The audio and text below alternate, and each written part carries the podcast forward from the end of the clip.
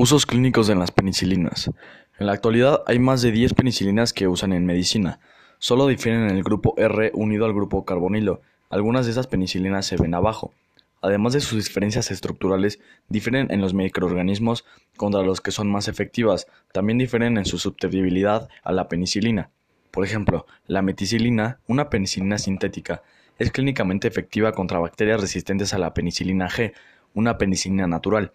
Casi 19% de los humanos es alérgico a la penicilina G. La penicilina V es una penicilina semisintética de uso clínico. No es una penicilina natural y tampoco es una realmente sintética, porque no se sintetiza. El hongo Penicillium la sintetiza después de alimentarlo con 2-fenoxitaleno, compuesto necesario para la cadena lateral.